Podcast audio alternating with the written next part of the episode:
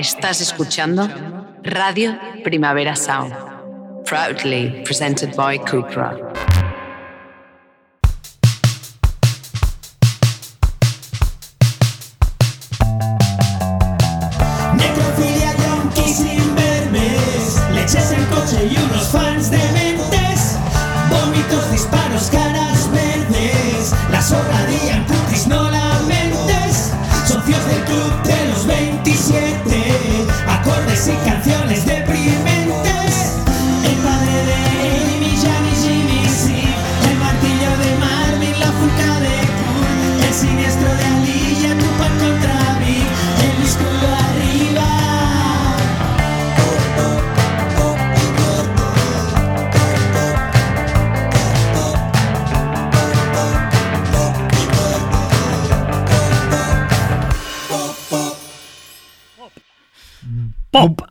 Y muerte. bu- bu- bu- buenísimas Y muerte, noticias. las dos cosas me encantan, el pop y la, y la, mal- y la maldita muerte, tío. Mi puta vida son es- esas dos mierdas. ¡Vivo ¿eh? para eso! Vivo para el puto pop y la puta, puta muerte.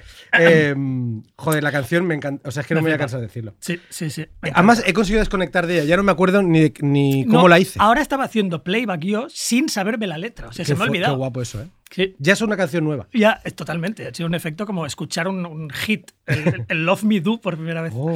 Oye, voy a hacer, voy a hacer como. Voy a- ¿Qué, tienes, ¿Qué tienes para mí? Voy a quitarme cosas de encima. Te voy a decir buenas noticias, Kiko Amat. Bu- buenas ¿vale? noticias. Yo también tengo dices. buenas noticias para ti, Benja Villegas, y las quiero, quiero que las escuche nuestro público Uh. porque voy a meter un chupitazo de tequila un momento, en riguroso directo. Espérate un momento, un momento, un momento. Déjame que te lo cuente lo que está pasando. Preparado, ¿eh? Porque es que Rick, al otro, al otro lado, está como levantando un vaso de chupito. Vaso de igual apariencia, que el tuyo. de apariencia sospechosa. Sí, que, no, que parece orín, pero no es. Parece- Y- no es ni orín ni mosto. venga, para adentro, va. Uno, dos, tres. Venga. Que suene. El golpe, golpecito, un poquito más. Oh, Ahí está. Muy bien. Bien, Vale. Rick. Bien. Venga, súper. estoy listo y Bueno. que conste de nuevo que no era té como los de Guns N' Roses, No eran Steve. sino era un mejunje Exacto. de alta graduación. Muy bien. Eh, buenas noticias, que Camat. Tú me dices, cuéntame, Benja Villegas. Cuéntamelo ya, cuéntame, Benja Villegas. Y, y voy directo a preguntarte si has muerto alguna vez en directo, ¿En en, en- directo? on stage. No, no, no he muerto ninguna vez en directo, pero en directo me han pasado cosas peores que morir, que que son, por ejemplo, yo qué sé, hecklers, gente que me insulta del público, Oh, claro. eh, un- un azote terrible de ganas de defecar, a veces acompañado de consiguiente defecación, eh, cosas que fallan. Es decir, he hecho lo que los ingleses dicen die on stage, es Sí, decir, sí, sí. morir, Morir morir, totalmente. metafóricamente en el escenario Sí. eh, o, o soltar una broma macabra y que no se ría absolutamente nadie, etcétera, etcétera. Buena dureza, ¿eh? O sea, así que en directo no he muerto físicamente, pero parte de mi espíritu Ah, murió. Yo, yo el día que yo, eh, evidentemente, fui a un concierto a San Pera de Vilamajor, maldito el día que fui allí a tocar, Concierto y San Pedro de no lo, había- siento, lo siento para los locales, pero no es algo que pondrías tres junto. bandas y no vino absolutamente Nadie. nadie. Ah, vale, que tocabas. Tocábamos. Oh. Y no vino nadie, tres bandas. Y la banda más, la banda más, eh, con Pero más nadie- integrantes, pero nadie, nadie- es cero. Cero, ¿eh? Cero, Kiko, cero. No, me, mie- no me mientas, ¿eh? Cero. Cero, vale. Cero, Cero personas, ¿vale? Y yo en medio del concierto llam- llamé a mi mujer. Le dije, oye, igual- llegaré pronto mientras tocábamos, porque me la sudaba, porque Claro, no había claro. nadie. Y, mm, y éramos tres bandas y la banda que más eh, integrantes tenía, que se llamaban, aún no se me olvidará nunca, se llamaban Negritos Gritos, se fueron. Era- una banda de los 80, ya no, les tocaba, ya no les tocaba Pero los nombre. cabrones se fueron. En el, eh, tocaron los primeros y entonces so- solo teníamos a la segunda banda. O sea, nosotros éramos los últimos y solo teníamos a la segunda banda, que eran tres, mirándonos. Todo muy lamentable. Dios santo, Sí. qué tristeza más grande. Yo Ahí también, me he- morí yo también. también he pinchado para cero personas en el Festival de Vic. Cero. Y además es- en un ring con todas las. No, no, no pinchaba en el rincón, un rincón oscuro de un club No, no, no. donde nadie te ve y a lo mejor. Cero, había ¿eh? Cero personas. Es durísimo eso. Y aparte con un volumenaco de Plaza de Toros. O sea, que eso es lo único que disfruté. Un volumen así cuadrafónico gigantesco. Pero para nadie. Cero personas. Bueno, no hemos, eh, lo, que- lo que decías, nuestro de espíritu, llorar. nuestro espíritu sí que ha muerto, pero nosotros Hemos muerto en directo, pero estamos vivos. En el caso de que tuvieras que morir realmente, o sea, morir de perder la vida de lo- los 21 gramos de alma, Sí. ¿cómo preferirías morir? ¿Vale? A ver, Te cuéntame. lo voy a dar. A. Asesinado a balazos por un ex marine obeso en mitad de tu esperado solo de guitarra. ¿Vale? B. Tic. asesi- tic. asesinado a balazos por un nerd pajero e ingrato cuando ibas a firmarle un autógrafo. Bien, tic. Muy ingrato, desde luego. Por cardiopatía isquémica extrema en el corazón, a.k.a. infarto de miocardio vulgaris, Vulgari, sí. derrumbándote sobre el piano o un ampli. Vale. ¿Vale? O la D, la última, tras haber calculado mal tu histórico suicidio on stage y colapsando de sobredosis como un idiota en el comedor de cualquier memo. Ya. Hostia. De nuevo, sin preparármelo, no, no tengo. Están No tengo ¿eh? una grandísima. No tengo una grandísima. Pero yo creo, yo creo que si no. El, el infarto de miocardio. Mi única pregunta es: ¿el Mm. infarto de miocardio es doloroso o no? ¿Duele o no Ya, duele? no lo sé. O es como morir congelado, que dicen que, no, que ni te enteras, o sea, que te, que te Hombre, duermes. Tiene que dar mal rollete, ¿eh? O sea, El rollo del agradable, brazo- agradable, agradabilísimo no es, pero mucho mejor Sí, que que te peguen un tiro en la cara. O sea, al menos es una cosa que tú te has conseguido a base de empapuzarte de callos día tras día, ¿no? Claro. Has, has muerto porque tú casi es un suicidio de determinados Estamos- o sea, infartos. Estamos abriendo el melón, de, el melón de elegir entre que te peguen un disparo en la jeta o un infarto de miocardio. Bueno, dos tipos de disparos, en directo o sin directo, pero igualmente, igualmente te están pegando un tiro en la cara. Sí, igual, igual es verdad que es verdad que, que igual em, con las arterias saturadas de hincharte a, Mm. a, a- a mierda. Al menos, como dicen los, los, los yayos gordos amigos de mi viejo, está todo pagado. Está todo pagado. Pues venga, el- nos quedamos con la Co- entonces, ¿eh? O la, la D, si te has metido un montón de basuco Ah, no, y no, luego no. te derrumbas en casa de algún memo, eh, también puede estar bien. O sea, a ver, lo que has, has hecho el ridículo porque no te has muerto, pero luego te mueres, ¿sabes? Luego te entra la- lo que se llama la agustera. La agustera te entra en casa de otro, nadie te ve y te desplomas Y ahí en su moqueta, Exacto. en su moqueta sifilítica. O sea que en cierto modo, la D también, también votaría por la D. Venga, va, a tope. Eh, lo que vamos a hacer hoy es casi como una, especie- una pequeña extensión, ¿no? Como a- abrimos el díptico de la semana pasada de los Hostia, homicidios. abrimos el díptico, te ha quedado muy bien ¿Qué esto, te parece? ¿eh? No sé- y no sin sé estudios, no sé, y sin un- estudios. ni uno, uno. ni un estudio. Ni la FP. Ni un- que va, que va.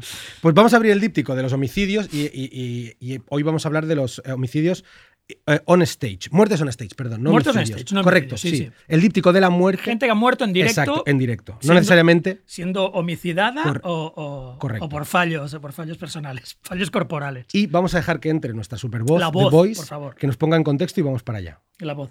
Morir nunca es agradable, pero morir en directo sobre un escenario a medio aporrear un piano o berrear en micrófono y ante 10.000 espectadores lívidos es una jugarreta del destino. Este cuarto episodio de Pop y Muerte versará sobre el oneroso fallecimiento frente al público coreador, trátese de los casos en que el artista fue asesinado o de aquellos en que la muerte se debió en oportunos paros cardíacos. Incluso existe un escenario peor, el intento de suicidio on stage que sale rana. Vale. Maravilla, Como siempre, como como siempre. siempre, lo explican mucho mejor. Casi podemos hacer el podcast solo con la voz. Solo el podcast dura dos minutos. Es, es lo que está, es- ya acabado. sería nuestro tráiler. El, nos el típico tráiler que te, Sí. que te explica la peli es nuestra. Está súper bien explicado y aparte con una voz eh, sedosa. Hombre, untuosa. ma- maravillosa. Untuosa, sí, sí. Em, ¿Qué te parece si recuperamos también, ya que todo lo que fue bien en el anterior capítulo, ¿qué te, qué- qué te parece si Bueno, en recuperamos? todos ya, en todos ya. ya no, no hace falta ni que lo presente. O sea, en todos les vamos a meter el, lo que estamos haciendo ahora. La Este doble patrón, cara. Este patrón. La doble cara, ¿no? sí. Me parece bien. Entonces, eh, para esta doble cara vamos a hablar de Cristina Grimmy, que, que nos, lo vas- nos lo abrirás tú, ese melón, y yo os voy a hablar de el, el- el famoso asesinato del, del guitarra de Pantera. Totalmente. Y voy a empezar con un, con un- o sea, eh, desmintiendo una cosa, y es que era el guitarra de Pantera, pero no murió tocando con Pantera. Eso me he enterado ahora. Es la- me, es la- me enter- me enteré anteayer googleando como, como, Exacto. Un, como un patán. Eh, Dimebag Barrel, el bajista, el, eh, perdón, el guitarra solista de Pantera, murió tocando en el escenario con su nuevo grupo entonces, que era Damage Plan. Damage Plan, sí. ¿Vale? Y murió a manos de un tarugo, Un, un Un mos- mostrenco. mostrenco, Un mostrenco. un ire- unineuronal de un metro noventa y 120 quilates de Marsville, Ohio, llamado Nathan Gale. El 11 de septiembre de 1969 es cuando nace Nathan Gale, no cuando lo mata. Perdón, que tenía, que tenía aquí la fecha de nacimiento de Nathan. Nathan. Em, Le mató al nacer. Sí. O sea, te, o sea, te, te- te pongo en contexto de quién era este tipo, ¿vale? Hablamos de un tío que se pasaba el día escuchando a Pantera 24-7, Ujú. todo el tiempo.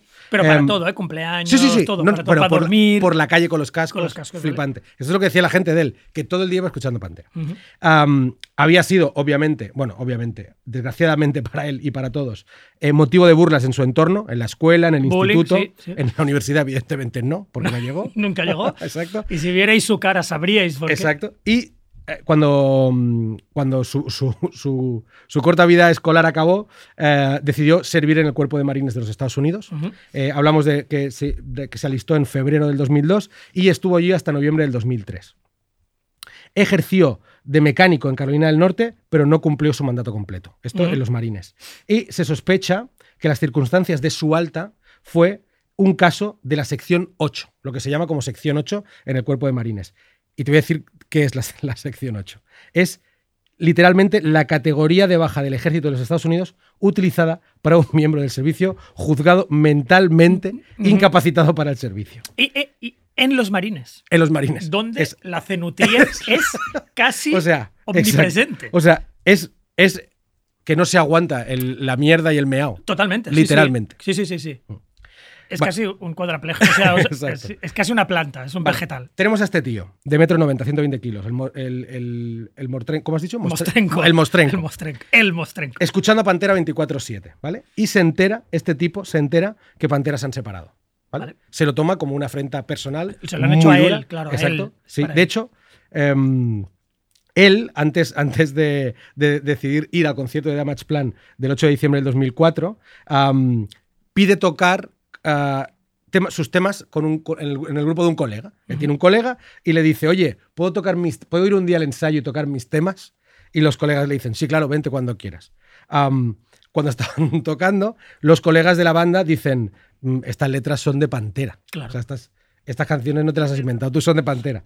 Em, y él, en su, en, en su delirio, con- dice, afirma que, que no, que son suyas, que es que Pantera se las ha robado. ¿vale? No son, no son suyas, son mías. Que estaba planeando demandar a la, a la A la banda, claro. y que los miembros de Pantera intentaban robar su identidad. Totalmente. Esto, esto te lo digo, ya lo habrás visto, pero eh, sin, haberlo vi- sin haber leído el caso del, de Gañán, de, de- de Mostrenko, em, esto, es, esto es lo que pasa en un brote psicótico, son las cuatro o cinco cosas que pasan siempre. Literales, sí. Es la suplantación de identidad, Mm. el, el creerte, el- la, la autoscopia, verte desde fuera, creer y creer que todos los mensajes van dirigidos a, A ti. correcto. Que, o sea, las pinta, los grafitis hablan de ti. De ti todo el tiempo, Todo, sí. todo habla de ti. Claro, sus, sus colegas aseguraban que evidentemente estaba obsesionado con Pantera, pero que además era habitual verlo hablando consigo mismo y con un perro imaginario al que habían visto sostener. O sea, no solo hablaba con el perro, sino que lo acariciaba y lo cuidaba. Momento, momento. Imaginario. imaginario. Yo pensaba que tenía un perrito. No, no, no. Tenía un perrete imaginario Un que decía Scott. Pero, ¿sabes? un momento, era un perro. Podría haber sido un sapo, Bueno, cualquier pero cosa. Claro, Así le decía. tenías que cre- querer Claro. creer que- No, lo que él te decía. Claro, claro, claro. Me está meando. bueno, eh, vamos, voy a, voy a meterme ya en. En, En muerte. en- en muerte. sí. Ahora has hecho el pop y hecho- ahora te falta la muerte. Exacto. Em, ¿Qué pasa el 8 de diciembre de 2004? Damage Plan, el grupo de Dimebag, Dime- Dimeback Barrel, Darrell, em, guitarra de Pantera, actúan en el Alrosa Villa en Columbus, Ohio. Ujú. Am, en, en esta banda, el, el batería, que es Vinny, es el, el hermano del, del guitarra, son dos hermanos que tocaban en Pantera y ahora tocan en, en Damage Plan. Am, Gale, Nathan Gale, consigue burlar la seguridad del, del garito y, y escala la cerca que separa el club a- al Rosa de la calle, ¿ok? El, el personal de seguridad lo persigue, pero consigue eh, irrumpir en el escenario por el lado izquierdo de la tánima, armado con una pistola Beretta M9, ¿ok? Ujú. Aquí, aquí, deja que te, te interrumpa un segundo. Hay que volver a re- recalcar lo que has dicho al principio. 121 kilacos, Sí, sí. un Metro metro noven- 91. Creo que también a veces le haga funis de, de, pasta negra. Mm. Y a este tío, ¿cómo coño se les escapó a los de seguridad? Sí, tío? y, bueno, O sea, no dice mucho de cómo eran los de lo- seguridad. bueno, a lo mejor tenía miedo, que también puede ser. Puede o sea, ser. y este tío no le placaría. Puede y saldría ser. huyendo Sí. por la dirección perfectamente opuesta. Luego hablaremos de su pinta y. y- No, su pintaca y te, es- y te expondré, te, te expondré otra, otra opción. Una, una vez en el escenario se acerca directamente a Dimebag Darrell y le dispara seis veces a quemarropa, matándolo en el acto. ¿Vale? No se lo piensa, va directo a él. Eh, y enseguida eh, empieza a disparar a, varias, a, la- a todo el a toda la ristra de personas que intentan detenerlo o auxiliar al, al guitarra, ¿vale? Entre ellos Vinny, el hermano de Dimebag, eh, que es el ex batería de Pantera. Por lo visto, mientras disparaba, la gente que había en el, en el concierto dice Al público no, ¿no? al público no. No llegó a disparar no al de entrada. Eh, la cosa es que mientras disparaba al, al guitarrista, la gente que había allí eh, dicen que él gritaba eh, lamentaciones sobre la separación de, Mante- de Pantera y culpaba al, al guitarra de la separación de la banda. Cuando te digo lo de que no disparaba al público al principio es porque en el mismo, en el mismo tiroteo mata más gente. Ah, mata a Nathan Bray, que es un fan que subió al escenario a ayudar a Dimebag. Hay tus huevos. Nathan también, ¿eh? Hay tus huevos, Nathan. Sí, sí. O sea, es un tío que está viendo un bolo y dice, creo que están matando a la guitarra de mi grupo favorito, voy a ayudarle. Sí, Y se metió por medio. Esto es, esto es increíble. Y luego, luego, ahora lo contarás también, pero hay, hay más gente que intenta ayudar. sí, sí. Yo lo que me- primero que me planteé cuando lo leí es, esto llega a pasar en un concierto de hombres G y muere todo el mundo, porque nadie... Esto es un concierto de héroes, o sea, de héroes del metal. Totalmente. O sea, ¿quién, que, que ¿a quién se le pasa por la cabeza en Estados Unidos ir a parar a un, tira- Sí, sí. a- a De un un- tirador solitario? Total, volvemos a repetir, de un metro noventa y 120 kilos. Imagínate en un concierto de, de Tonti Pop. O sea, nada, Nada. todos muertos. Se- Todos muertos. Se, se pe- se pegarían No, con no, margaritas. Irían pasando y él les iría matando. O sea, hasta que se le acabara toda la munición. 150 indies muertos. Sí. Pim, pim, Total. como patos. Sí. Entonces mató también a, Eric, a Erin Hall, que era una empleada del, del club, y mató a Jeff Mayhem Thompson, que era un miembro de la, de la crew de Damage Plan, y hirió a dos, más, a dos eh, compañeros más del, del equipo. Ah, Gale realiza un total de 15 disparos, ¿vale? Llegando a recargar la pistola una vez. Le da tiempo a recargar, ¿vale? Cuando los guardias de seguridad y parte del público empieza a subir al escenario para intentar detenerlo, Gay les dispara, que es cuando, en el momento en el que mata a, a Hulk, que es, al, que es Al la empleada- ¿eh? a, la, a la masa. Mata a la masa. que es la empleada del, del club, y a Thompson, que es el, el- el miembro de la crew que muere. ¿ok?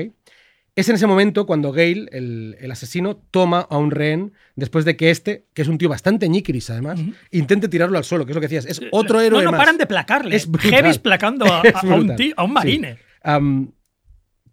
En, en ese momento, eh, en el, el- el rehén a- al que tiene Gale cogido, se mueve y, y ya había llegado a el, el, em, el agente James D. D. D. Niggermeyer, que es un policía de Columbus que llega, es el primero que llega tres minutos después de que le llamaran Sí. explicando lo que había pasado.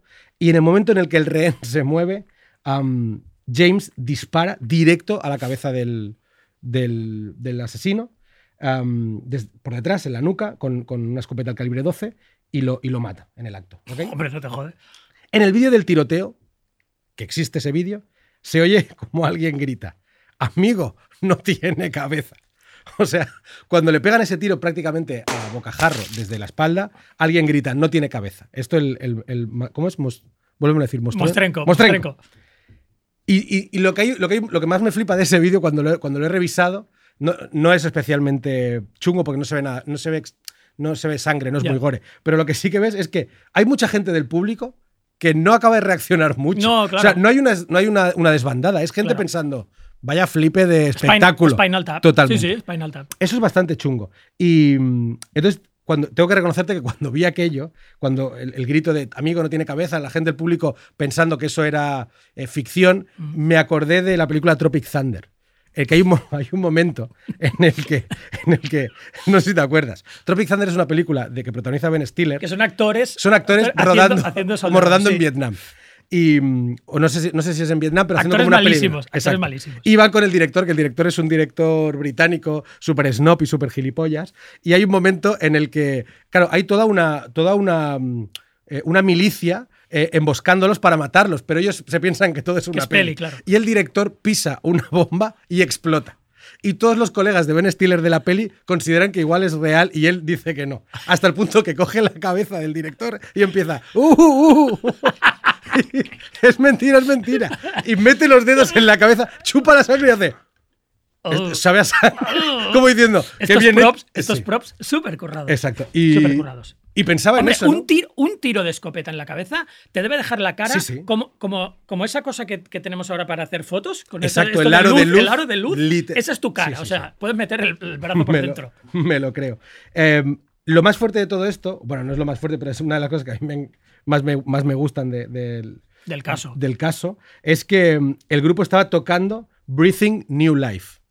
¿Vale? Oh, oh, la paradoja. Oh, la ironía, respirando, respirando una nueva vida. oh, Pero- la ironía de todo ello. y tú dirás, la ironía, ¿no? Y, te- y yo te digo, Damage Plan estaban presentando su primer y único disco en ese momento, ¿vale? Te voy a leer ¿Se llamaba Viva la Vida? no, te voy a leer las, las canciones, ¿vale? O sea, en este caso estaban tocando Breathing New Life, pero podrían haber tocado la primera del disco que se llama Wake Up, ¿Vale? que tampoco. Tampoco muy bien para un cadáver. Tenían otra que se llamaba New Found Power, Nuevo poder encontrado. No lo sé. Tampoco. Bueno, sí, has encontrado poder, pero te ha destruido. Exacto. Te ha destruido. La siguiente, fuck you. Bien. También. No, o fact. Sería Exacto. mejor fact. Otra, reborn, renacido. Mwah, Va a ser que no. Espero- o espero que sí, porque si no, no, no vas a salir de esta. 1, 2, 3, 4, 5. La 6, explode. Explode my head. Vale. Your head. Pero es que esto sigue, Kiko. La siguiente, cold blooded, sangre fría. Sangre fría, hostia. La siguiente es crawl, gatear. Premonitorio. Es premonitorio. increíble. La siguiente, blink of an eye, en un abrir y cerrar de ojos. Y el bonus track, Mostrenko. Que se, que The se llama, Mostrenk que se llama Soul Bleed, que es sangrado del alma. del alma. Bueno. La verdad es que da igual el tema que hubieran tocado, to- tocaba que hubiera todas- sonado fatal. y todos encajaban, todos encajaban en, lo que iba a Absolutamente. pasar. Bueno, eh, lo que te quería comentar antes, cuando, te- cuando- decías antes que la seguridad a igual le tenía miedo, yo te quería enseñar esta foto de Nathan, ¿vale? Y era para que los oyentes puedas Sí. oír cómo es, ¿vale? Na- Nathan es el de la derecha, el que va vestido de, de jugador de, mm, de fútbol, de fútbol americano, ¿no? Sí. ¿Vale? Y el de la Es, derecha. es en la peli de los Wanderers, que lo- uno, el jefe de los Baldis, que es un tío que también pesa, pesa 200 kilacos, Exacto. es igual que este tío. Y el de la derecha, que está llamando un taxi en un Sí. concierto, ¿ves? El de la derecha que está pidiendo sí, un taxi. sí, con cuatro dedos, por eso. Es- el que está pidiendo un taxi así es Phil Anselmo. Es el Anselmaco, es- sí. Es, es el- es el Anselmato. Es el cantante de, de Pantera. Igual te suenan un poco los dos. Totalmente. ¿sabes? Dices, quizá tienen el mismo coeficiente Casi, intelectual. casi peor el, Ans- el, el, Tot- el el Anselmo. Anselmo. O sea, este, este al menos no, no tenía rasgos. na- o sea, no, no era nazi. Es lo único bueno que puede decirse de él es que no, no, dijo nada de nazi. Hizo- exacto. A lo mejor ni sabía lo que era, claro. no dijo nada nazi. A lo mejor no sabía absolutamente nada de En nazismo. fin, eh, que, a lo que te decía es que igual, igual los seguratas del local se pensaban que era Phil Anselmo. Cuando lo vieron exacto, entrar, ¿qué exacto. di- qué Les dijo hola y pensaban que era, que era un saludo. Jael, ¿Qué tal, chicos? Y dijeron, mira, Phil Anselmo. Phil, por allí. Yo, eh, sí, y, y- y también me sorprende que la madre, esto también es muy yankee, ¿no?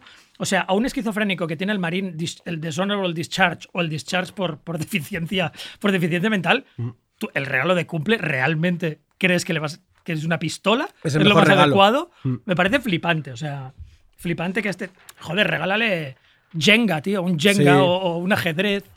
O plastelina, o no sé, algo que no pueda dañar a nadie. una pistola de plastelina. Totalmente. Hubiera sido todo más divertido. Y lo de los héroes, lo de los héroes ya lo he dicho Es antes. increíble. Mm. Me parece flipante que haya esa cantidad de, de héroes del metal. Y tendría que haber un- una estatua en plan Iwo Jima, De todos pero los- con, heavy- con de todo de los heavies intentando, intentando parar al, salvar, al sí. Nathan. sí. Eh, y entonces, lo último que te quería comentar de la muerte del, del guitarra de Damage Plan y Pantera es eh, todo lo que tiene que ver con la muerte y el entierro, que también tiene su, su miga. Am, Dimebag es declarado muerto en escena directamente, es decir, o sea, cuando llega a las asistencias es para declararlo muerto. Tenía 38 años, a pesar de la mala pinta que tenía. Mm. Era joven, en realidad. Y miles de fanáticos del- de, de sus grupos asistieron a su memorial público. La lista de invitados incluía a gente de la talla de Eddie Van Halen, Zach Wilde, el guitarra de Ozzy Osbourne, Ujú. Corey Taylor, Jerry Cantrell y Dino Cazares de Fear Factory, por ejemplo. Em, la- el tipo fue enterrado en el cementerio Moore Memorial Gardens de Arlington, Texas, que es donde él había nacido. Y Jen Simons, el bajista de Kiss, eh, le do- donó para el entierro, donó un Kiss Casket. Que esto es, lo, esto es Oh. guapísimo. No sé si sabéis lo que es un, un Kiss ataúd, ataúd. Es un ataúd de Kiss, Kiss. que es quizá el merch más loco Más de loco y Kiss. bizarro.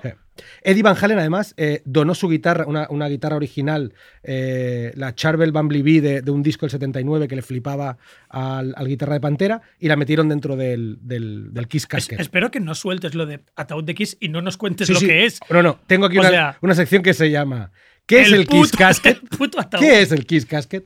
El Kiss Casket es el merch más loco de Kiss que, que, Y- de la historia. de la historia seguramente. Pero quiero decir que dentro de Kiss hay cosas muy locas. Hay un mini. Tienen un mini. Hay un, Vale. Tú te puedes comprar el mini el de mini Kiss. de Kiss, vale, Sí. pero, Y pero el ataúd es peor. El ataúd es increíble. Es O un mejor. ataúd decorado con el logo de Kiss, eh, imágenes de los miembros de la banda por, por, eh, por toda la, la cobertura. Yo he estado intentando buscar, porque leí en su momento sobre ese ataúd y creí leer que solía llevar cervezas dentro. Y Eso una me encanta. que me flipa. Da igual si no es verdad. Eso es Yo mejor que la verdad. Es mejor que la verdad. Exacto. Que hay birras dentro y una pequeña pantalla con conciertos de Kiss. Que el, Por si- muerto, que el muerto va a disfrutar. Hombre, eso está guapísimo. hostia. Porque si por lo Claro. que sea. Es que, piénsalo, si te levantas dentro de un ataúd, es una agonía. Pero si tienes unas birras Oh, claro. y, y Detroit Rock City sonando a tu Al menos te ameniza las 5 horas hasta la asfixia. God of Thunder, No, y te ta- claro, te tajas. guapísimo. Bueno, no puedes levantar mucho la lata, pero te la puedes ir tirando aquí por un rincón de la boca. Sí. ¿Qué dijo Jen Simons de cuando presentó? ¿Cuál fue el, el claim de Jen Simons cuando presentó el producto de- del el Kiss Casket? Dijo: Me encanta vivir, pero esto hace que la alternativa se vea muy bien. ¿sabes? Thank you, Jin. Sí, Claro que joder. sí. De hecho, me entran ganas de morir solo para Para que me reposar metan en un puto para el resto de mi vida sí. en un Kiss Casket. sí. El producto salió a la venta en 2000 del- de 2001 a 2008, fue el primer periodo de lo que le llaman el, el- el modelo de primera generación. En el 2011, en febrero, salió el modelo de segunda generación.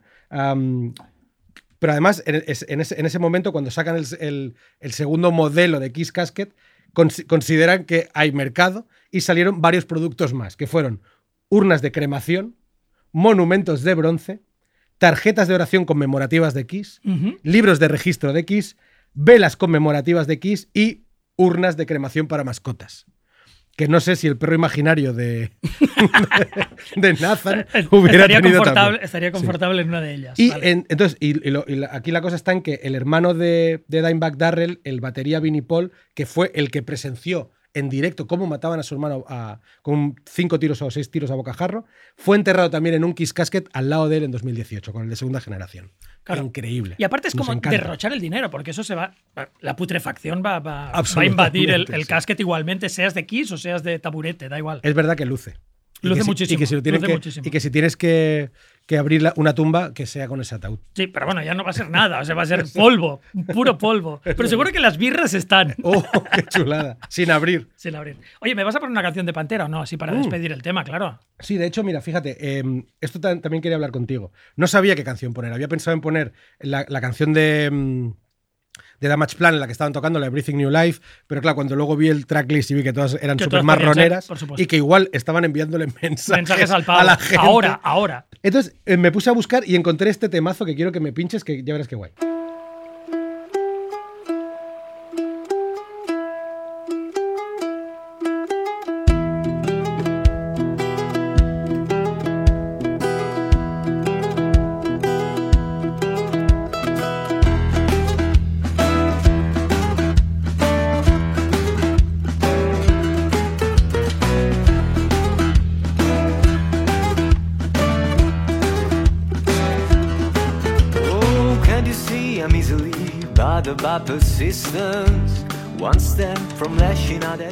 Pues encontré esta mierda, que es un- dos hermanos italianos que tienen un canal de YouTube en el que solo hacen como covers ultra freaks de canciones de metal. Soy tan neófito en Pantera que pensaba que eran los Pantera en un momento relajado. No, no, cara no, easy listening o algo así. Son dos hermanos italianos, no recuerdo cómo se llaman, y es, la, es una versión de Walk Vale. de Pantera, pero así como una versión. Ya decía yo que esta, esta voz Country. untuosa y No sedosa podía ser- no era la del, no era de nuestro- no, era de la, la del Anselmazo, Pidetaxis. Anselmazo.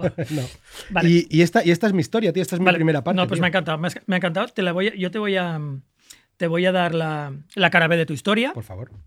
que es una muerte que es casi on stage. O sea, no es on stage, pero realmente es al, al bajar del escenario, casi. Em, la muerte es de Cristina Grimi, Sí. que era una chica de 22 años de New Jersey.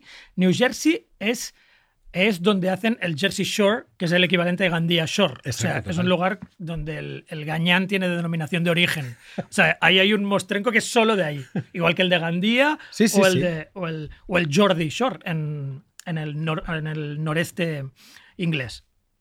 ¿Vale? Pero ella no era así. Una chica más delicada. Ella fue concursante del programa The Voice. De nuevo, los equivalentes no funcionan porque el The Voice no es el- la voz de Antena 3. Porque allí eh, tus. O sea, los que, los que puntúan tus canciones o te hacen de maestros eh, pueden ser Beyoncé, un pavo de Ya. Maroon 5, mientras que aquí sería Fonsi, Juanes y David Bisbal. Y- sí, sí. ¿Sabes? O sea, ¿el programa es el mismo? Sí. Sí. Eh, la peña que te enseña. Eh. A lo mejor la calidad de los concursantes incluso es la misma, pero la peña que te enseña, desde luego, hay una caída cataclísmica de calidad. O sea, aquí te enseña cualquier, cualquier patán, ¿no? Em, ella era youtuber Vale. y hacía el, como el 2009 o algo así, posteaba versiones eh, de estas pasteurizadas que hacen, que hacen muchos youtubers y concursantes de programas como estos, eh, de hits, de Hannah Montana y cosas así, ¿no? Mm. Me ha encantado Entonces- pasteurizadas. Sí, bueno, sí, como liofi- sí, sí. liofilizado, Totalmente. como musli. O sea, convierten en musli una canción que ya de por sí a lo mejor tampoco era gloriosa, ¿no? Eh, bueno, y, y tuvo muchísimo éxito, tenía millones de seguidores, eh, sacó un par de LPs, participó en la y entonces participó en la temporada 6 del, pro- del programa, o sea, del, del The. Voice, ¿no? Y el coach era el nota de, de Maroon 5, que se llama Adam Levine y que era, bueno, se deshizo en elogios, etc. En el 2016, para que veas que las cosas a la, a la pobre chica le iban cada vez mejor, o sea, le iban súper bien. Al 2016 empezaba a hacer de actriz, había teloneado a nuestra querida, querida Selena Gómez, Uh. de quien somos increíblemente Hombre, fans, muy en, fans. en Pop y Muerte, Sí. y le habían dado el título a artista musical favorita de YouTube, votado por las fans. O sea, que ganó a todo el mundo de YouTube. O sea, es el número Eh, uno. Es YouTube. Es el número uno mundial. O sea, ganó, da igual, de un nombre, Sí, sí. Ella le ganó. Es En la- en YouTube. las Olimpiadas de YouTube, Ganó ella. ella o sea, era- Es bastante fuerte. esto. Nadia Comaneci. Es, es muy fuerte. Y aparte era, era, era Cristi- Cristina era cristiana. O sea, era muy cristian, Christian rock. Eh, y su madre, la- la- cuando la vio cantar, cuando la veía cantar de niña y tal, le decía que le cantara a Jesús, por favor. Wow. O sea, que, que eso fuera parte de su inspiración, fuera cantarle a. Cántale a Jesús. Cantarle a Jesus. Entonces, los terribles sucesos de, eh, de- que vamos a tratar aquí sucedieron el 10 de junio del 2016. Cantó con un grupo de nombre abyecto que se llaman Before You Exit, antes de que te pires. Wow. Eh, también cristianoides, con letra cristianoide, eh, un logo mod involuntario con flechas y tal, pero creo que, creo que eran flechas de ascensión, no, no de, no de modescos. Eh, y, es- y- y el concierto era en, la- en Plaza Live en, en Orlando, que es Florida, ¿vale? Vale. A las 10 termina el Qué concierto. mal sitio. ¿eh? Sí, ya no es un. Ya, mm, es igual que Dallas. No vayas a Dallas. Ah, no vayas nunca a. Dallas. O sea, Orlando mal. Eh, a las 10 eh, firma. Ya había una sesión anunciada que había. Ella además había anunciado en YouTube de, y en Insta de firma de autógrafos y selfies en el, en el, selfies en el lobby para, Sí, sí. para los fans, ¿vale? A las 10.24 se le acerca un fan. Ella abre los brazos para recibirle. Y el, y el miserable, porque no hay otra palabra, el miserable pedazo de mierda, le pega un tiro en la cabeza Wow. y dos en el pecho. De nuevo tenemos una historia de héroes aquí, porque el hermano de la cantante, no sé si porque era- si tiene una relación con lo de ser cristiano o no, y no le tenía un apego particular a su, a su, a su cuerpo, a su cuerpo mundano, también se abalanza Wow. sobre el tronco, le placa y le tira al suelo. O sea, y, y lo que hace el asqueroso es eh, ponerse en pie, se incorpora, se zafa del hermano, sale corriendo y al lado de una tapia se descerraja un, un tiro en la cabeza. A- Aquí es mucho mejor, mejor nunca sería el adjetivo, pero el- es mejor que el de Patera porque no, no hay otras víctimas realmente. Ma- Sí, claro, mata, mata, por desgracia, a, la- a, la- a Cristina Grimmie, pero, pero no muere nadie más. Quizá por la intervención del, Wow. del Vaya hermano. historia, ¿eh? Entonces, la, la historia ya es, es horrible, o sea, es horripilante. Pero, pero te la voy a poner mucho peor. Porque, claro, todas las razones que llevan ahí son em, muy, muy siniestras. ¿Quién era el capullazo este de quien estamos hablando? Te- yo te lo presento y es como si lo conocieras casi. Vale. Ta- tanto por Lo- tanto claro. hablar de serial Sí, sí. Te, lo- te voy lo a- que me vas a decir. es un tío que se llama Kevin James Loibl, Ujú. ¿vale? Lo- L-O-I-B-L. Tenía 27 tacos. Y te voy a decir, te voy a definir la, la métrica del insignificante pedazo de mojón viviente que era. Es. O sea, era tan don nadie que después de haberse cargado una celebridad, aún no tiene página de Wikipedia. Una página de Wikipedia te la hacen por sacar un libro de poemas Sí, sí, sí, total. en provenzal. Sí. O sea, cualquier cosa te hace sacar página de Wikipedia. Este tío no tiene. No tiene. No hay. No puedes clicar e ir a ver quién era ¿Quién porque era? no. A nadie le importa. Igual tampoco tienen nada que explicar. ¿eh? Nada, no hay nada interesante en su vida. O sí, como vamos a ver ahora. Em, a ver, eh, ¿quién era? Era, yo te lo voy a decir muy rápido, era un nerd, ¿vale? Era un nerd, el, pero era el peor tipo de nerd. Yo os voy a enseñar una foto para que todo el mundo tenga un poco la idea clara de quién era. O sea, tíos como estos, no- yo me los cruzo cada sábado por la tarde yendo a Norma. A Norma Comics. A Norma, sí. Eh, bueno, en el Triángulo Friki hay mil así. ¿Vale? Y no, y no pasa nada. O sea, Sí, sí, sí. Nos parece bien. nos, ¿eh? pare- nos encanta, o sea, Sí. nos encanta, camiseta de cuadros, nerds cómics bajo el brazo y pro nerd total. De hecho, se parece. Hostia, que- De hecho, podría ser A, un colega mío o B, un primo mío, porque tengo Sí, un sí. primo que se parece un poco a él. Y también le gusta mogollón los juegos de rol. Hijo de puta. O Tiene, sea, una cara, tiene cara de. de, de, No, mm, tiene cara de. de cero peligroso. Dragones y mazmorras. O sea, vamos a jugar Big Bang, Big Bang Theory. Podría salir en Big Bang. Theory, ¿vale? Pues este, este Loibel, eh, lo que te voy, voy a desengañarte lo que te acabo de decir. Porque aunque es un nerd, los nerds también tenemos. eh, hay, hay estatus. Hay escalas. No todos los nerds son iguales, ¿vale? Y este es el peor tipo de friki, el peor tipo de nerd, que es el nerd de celebrities. Ah, O sea, es un friki solo de besuquear culos de celebridad, groupie, bordeando los, los stalker, por supuesto. Es el típico, el típico tronco que colecciona trozos de uña del Ah. batería de alguien. O sea, mal y, lo- rollo, y los ya, guarda, ya. y los guarda en un, en un frasquito Sí, sí, sí, sí. para enseñarse a la peña, ¿vale? Lo- Los frikis que somos alimañas, que han aprendido a sobrevivir en un mundo de bullies, a estos tíos ni les consideramos. Son como una casta india Claro. de estas que viven a base con una dieta rica en boñiga. O sea, Eh. gente que ni miras por la calle. No merecen ni el, ni Sí, el sí. apelativo de nerd, ¿vale? ¿Qué le pasó a, a, Keij- a KJ, a este monumental pajero? Pues evidentemente que se obsesionó, como no podía ser de otro modo, con una celebridad, que era Cristina Grimi. Mm, todo el mundo dice que no padecía un- una enfermedad mental. O sea, un poco como, como el de Big Bang Theory. ¿Cómo, cómo Sí, se llama? Que dice que su madre. No, que su madre, Exacto, sí. que su madre le dijo. Sheldon Cooper. Sheldon me Cooper, hizo pruebas. Me hizo pruebas. No estoy loco. A este también le hicieron pruebas Y dijeron que no estaba loco. Pero ya hacerle las pruebas. Pero lo siento. eh, no tanto porque le hicieran las pruebas, sino porque este delirio claramente prueba que estaba un poco demenciado o muy demenciado. Y de hecho, eh, la poca gente que, que le conocía, porque es que nadie le conocía. A lo mejor había trabajado 100 años al lado de alguien y, de- y no, sé, no sé qué no sé qué- Le enseñaba una foto. ¿Conoces este? No, no, cono- Trabajaba en el cubículo de al lado. No, nada, nunca, nunca la he visto. Pues di- dijeron que, que lo que le había empezado a pasar con la, con la Grimmy era encaprichamiento impracticable y dañino. O sea, evidentemente había, estaba fabricando mm, un delirio mm, potencialmente peligroso. Mm, ¿Qué quería hacer con Cristina Grime? No quería un besito. Quería hacerla su mujer. O sea, quería des- esposarse. Claro, claro. Desposarse con ella, ¿no? Y creía que era su soulmate, que era su, su media naranja. ¿Qué podemos decir en su favor, vale? Si fueran a, a hacer una carta en plan, en plan Cyrano de Bergerac o un poema que cantara sus atributos, ¿por qué es tan súper buen partido Kevin James? He- yo, yo te lo voy a decir. Por- porque era un gran partido que tenía mucho que ofrecerle a Cristina Grimi, ¿vale? A. Trabajaba en un todo a 100. Wow. Somos working class. Somos, wor- somos working class a favor de trabajar en todo a 100, pero evidentemente it sucks. Es Sí, una sí, mierda increíble. Que son los 0,99 céntimos Y, esos y americanos. no vas a- es un Best Buy. No Es- vas a poder, no vas a poder, no, no va a impresionar a la No. que trabajes en, en un Best Buy. Segundo, más clásicos de, de friquismo y de serial killismo. Vivía en un dormitorio de una habitación y las ventanas las tenía cubiertas con papel de aluminio. Que esto, Benja, lo siento, pero aquí están saltando todas las alarmas de PLM Alert. Sí, Puto sí, loco sí. de manual alert. O sea, pi, pi, pi, como, como aluminio, o sea, papel de plata. Ya, clarísimamente, este tío no está muy bien. Chalupa. Eh, dicen, la policía dice que vivía, eh, que viajó, co- como prueba de, de- de- de su mezquindad y de lo vil que era, que viajó una gran distancia para cometer el crimen.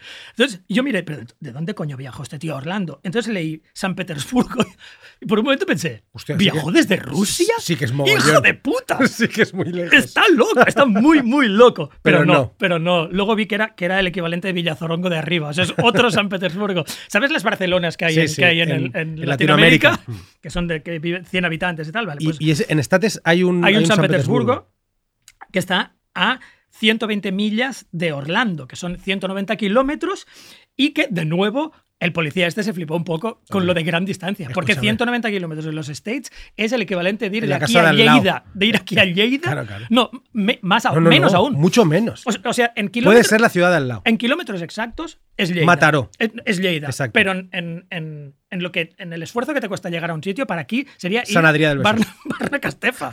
Barna- ni ni, ni sí, San sí. Adrià, la mina. La o sea, no, mina. no llegas ni a cruzar el Besos. Sí, o sea, la mina, ¿vale? Esto, pequeño inciso, me hizo pensar, si yo fuera de Barna Lleida para matar a una popstar, ¿a quién mataría? Entonces empecé a googlear y a pensar, y no hay ni una popstar en Lleida. Esto es algo que lo dejamos para un teaser. No, no hay ninguna. Ninguna. O sea, busqué, busqué y me salía Banda Municipal de Lleida. No existe la, pop, la popstar lleidatana. Pero de, de Popstar. En Girona, Pero- tú dirás, la calidad de las popstars gironinas tampoco son la hostia. Bien, estoy contigo. Pero que en Lleida no hay. No las hay. No, no hay ninguna. ¿Vale? Esto no viene a cuento de nada. Luego lo, lo- lo hablaremos tú y yo en profundidad fuera de aquí. Em, bueno, eh, entró al concierto. Más, más cosas de él. Yo aquí vuelvo a decir. Vuelvo a poner una queja pública. Tú la has puesto por lo de Pantera. Aquí la foto, los, los, nuestros oyentes y la gente que vea el vídeo, si esto sale en vídeo, eh, no lo verán bien, pero hay una flechita, hay una foto con Claro. flechita. Es que, Y, claro. y aunque, y aunque los, los, eh, los oyentes no lo vean, les puedo explicar cómo es la. O sea, él estaba en el concierto, Sí. en la última fila, y la foto, lo que se ve en la foto son lo que podríamos decir, yo soy anumérico con multitudes, pero yo podría decir que hay 300 adolescentes con corazones, Sí. con el nombre de Cristina, y al fondo de todo, un pavo con gorra de béisbol, Sí, sí. con la cara muy, muy seria y camisa cuadros, En el y- fondo. y mirando así. Y, y- sin sonreír como las y sin sonreír claro. en absoluto. Muy y, mal yo- rollo. y quizá se, se escuchaba un pequeño flep, flep, flep, flep, flep. O sea, es muy siniestro y yo entiendo que no. Tiene que haber razones para, para conducir un arresto, pero este tío claramente no está ahí. Claramente no está ahí para, para ver el concierto ni para disfrutar de la música de Cristina Grimmie, ¿no? ¿Qué más tiene a su favor el, nuestro querido Kevin James eh, Loibel? Me gustaría decir que su look, aunque a ver, el nerd ha triunfado mucho desde los últimos 30 años y una mujer podría estar perfectamente encantada de salir y, y besuquear a un, La frente. A, a un tío si fuera amoroso. Pero, pero bueno, de cara a una celebrity y de cara, y de cara a la obsesión con la imagen de los Yankees, Kevin James Loibel no es precisamente una beldad. Podemos ver su piel traslúcida, o sea que nunca, nunca Bueno, el papel de aluminio Era para eso. Era para que no entrara el de esto. Deforestación coronillesca Sí. de, de grado, grado 6, pero que irá, todos sabemos que irá a mucho peor. Esa adiposidad leve, ¿sabes? Que aquí no se ve mucho. Típico, es un poco el típico gordo flaco de cara Sí, normal, sí, pero abdomen Pero que igual completamente que empieza a- cimbreante. Sí, porque, Pera. porque es, como, pera. es como un cirio pascual que se deshace. y, la mierda, y la mierda le va para abajo. Le sale el típico Mm, Michele un poco Homer y tal. Los ojos, tío, tiene unos ojos Y- y- perdidos de tarado. O- ojos un poco de loco, triste y de masturbarse durante 10 horas en internet. Y luego, aquí no se le la boca, pero higiene dental deplorable. Esto lo digo yo, pero es que me Te lo apuesto lo, sabes. que quieras. Lo que quieras Se le huele el aliento desde aquí. desde aquí. O sea, este nunca, dentífico, dentífrico, nunca, Nunca. nunca. se acercó a sus molares. Nunca, nunca. Le tenía el mismo miedo que al sol. Exacto.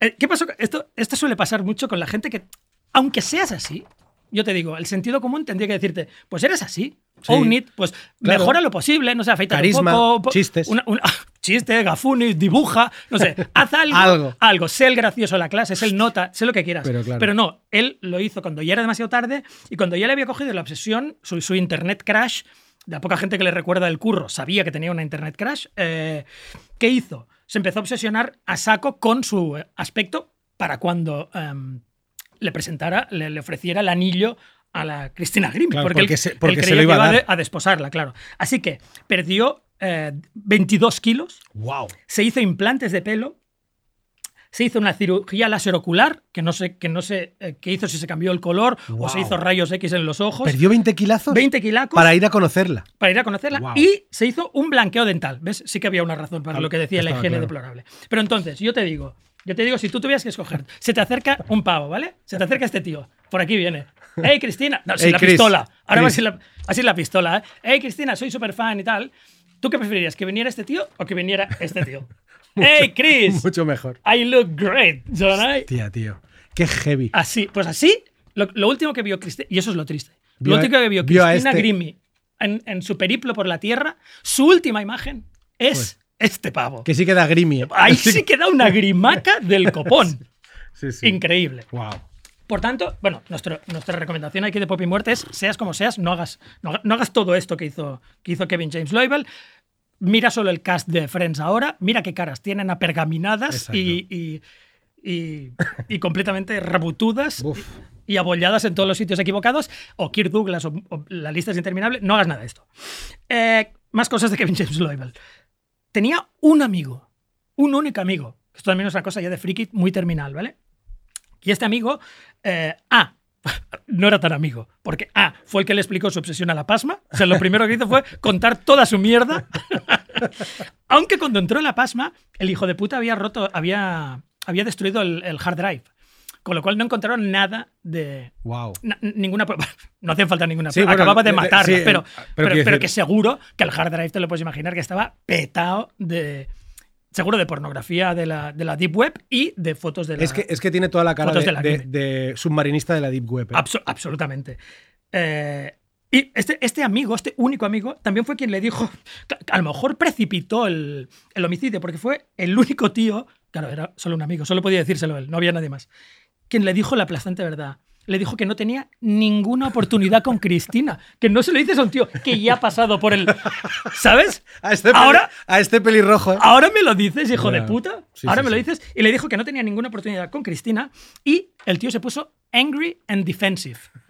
Como no podía ser de otro modo. O sea, se había gastado 10.000 dólares Claro, en claro. empeorar su aspecto para una celebrity que no le, nunca le mirará. O sea, eh, de aquí podemos deducir varias cosas, aparte de la, de la, de la cirugía y todo esto, pero una- también una, una, una, una, una consecuencia directa y, un- y una enseñanza que podemos sacar de aquí es nunca le digas la verdad a la peña.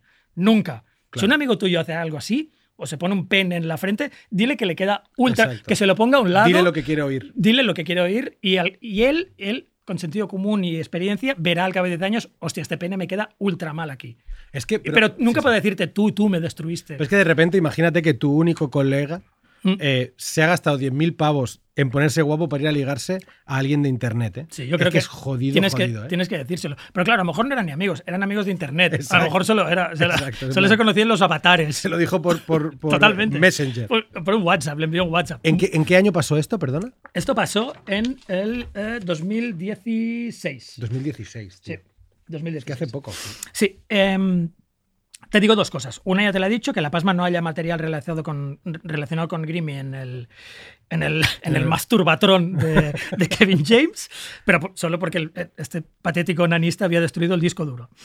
Eh, luego, después de la muerte de Cristina, se suceden los inevitables tributos de todo el mundo, porque, claro, evidentemente, cuando pasa algo así, todo el mundo se apunta a ser el que está más afligido y más luctuoso de todos. Pero el récord se lo damos a Justin Bieber, que hizo el drama queen extraordinario en un concierto y se tiró al suelo.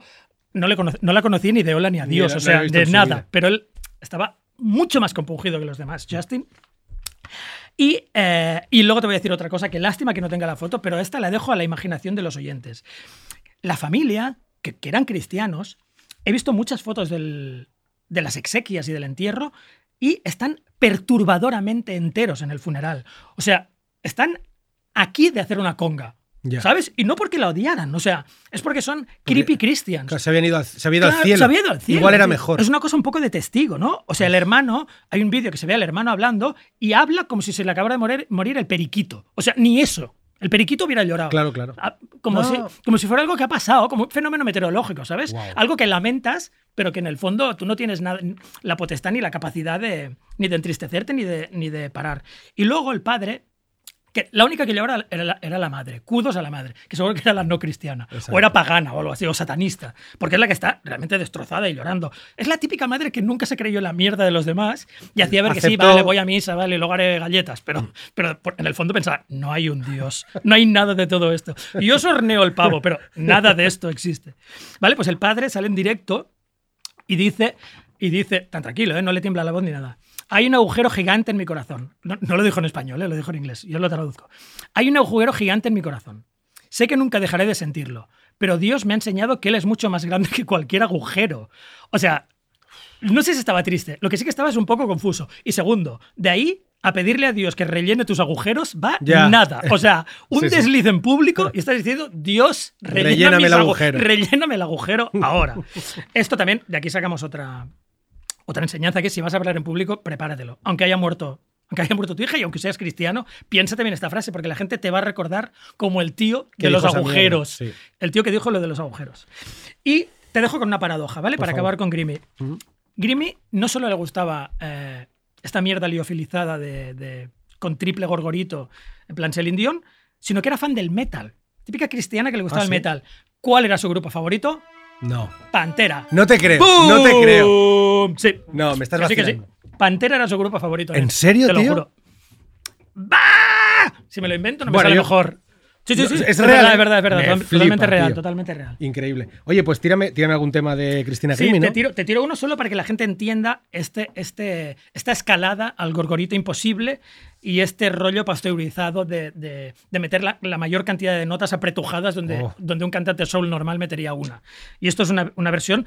Es decir, que a mí la canción me flipa, que es Wrecking Ball. Uf, buenísima. Eh, pero es imprescindible esa mierda para participar en esos concursos. Sol- solo Hay si, que hacerlo. si haces malabarismo vocal, entonces tienes Exacto. más posibilidades de ganar. Sí, pues venga, Wrecking Ball.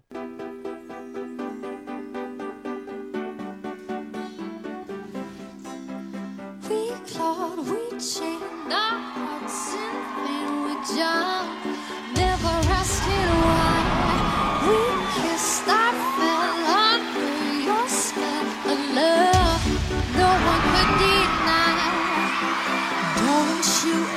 Holy moly! That didn't take long.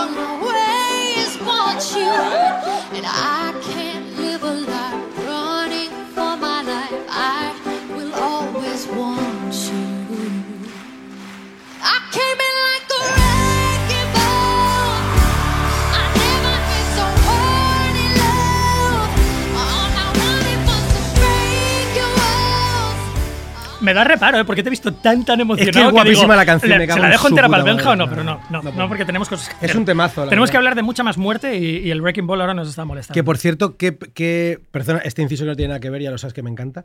Que, em, ¿Qué cameo hace la canción en Free Guy? eh? Sí, Es increíble. maravillosa, Es tío. perfecta, está perfectamente colocada. Free Me Guy, encanta. mejor canción del, del año. Fuck you, Artie Movies. Free Guy es Mejor película Pop y- del año. Pop y muerte, Sí, perdón, sí, mejor película del me año. flipa. Sí, elegida. Sin- nadie nos preguntará nunca cuál es nuestra peli favorita, Pero es Free Guy. porque somos unos gañanes, pero nuestra Pero favorita Free es Guy cojonuda, sí. Vale, vamos, vamos, a, vamos a, otras, a otra. Vamos a otra, después de lo de Cristina Grimm y Pantera, Sí. vamos a ir A un, a mucho, a un sitio mucho mejor. mucho mejor a Bataclan. Sí, uf. Vale, No, de eh, hecho, mira, de hecho, vamos a hacer una cosa. Em, te iba a contar algunos eh, homicidios y catástrofes en público. Sí. Y en vez de empezar por Bataclan, voy a pedirle a Rick que me tire un tema y, y voy a empezar con otro. Ya verás. Vale, venga. Tí- Tírame el tema, Rick. Rick, tíranos el siguiente.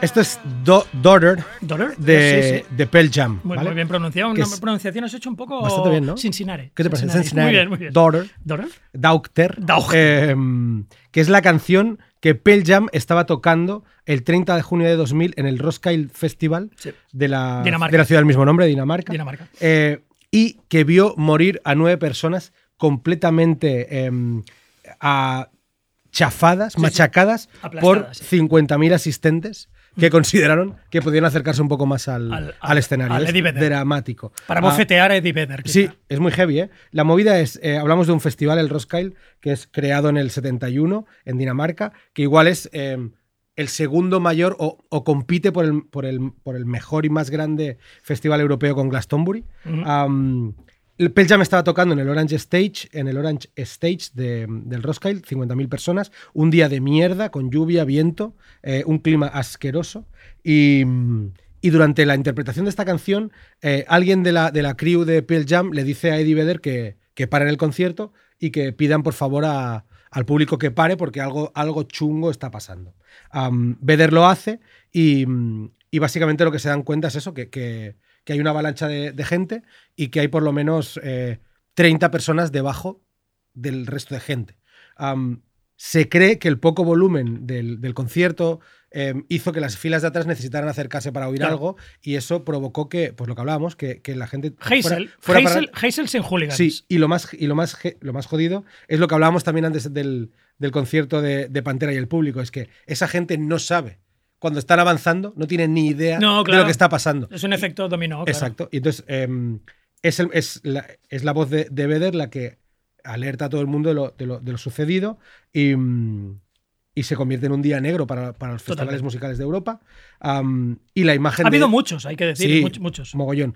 Y la imagen de Eddie Vedder llorando es casi, es casi pasó, o sea, se hizo súper viral en, en una época en la que no, no se viralizaba nada, hablamos de principios de los 2000, pero es una imagen típica que todo el mundo hemos visto en los, en Mira, los eh, informativos. Totalmente. Y a Eddie Vedder, Eddie Vedder a mí no me cae particularmente bien, pero me creo que esas lágrimas no eran cocodrilescas. No, no, no, totalmente. Lo llega a hacer Michael Hutchins y hubiera dicho, y hubiera dicho es porque, porque le lloran los ojos por la farlopa, pero él, él No, creo no, que estaba compungido, totalmente. compungido verdad. De hecho, tengo que decir en favor de Eddie Vedder y de los Pearl Jam es que la gestión de todo aquello fue bastante guay. No hicieron, no hicieron nada chungo después de aquello, al contrario. eh, No empezaron fueron- a babosear, ¿no? No Exacto, empezaron ni hicieron canciones chungas, ni hicieron nada raro.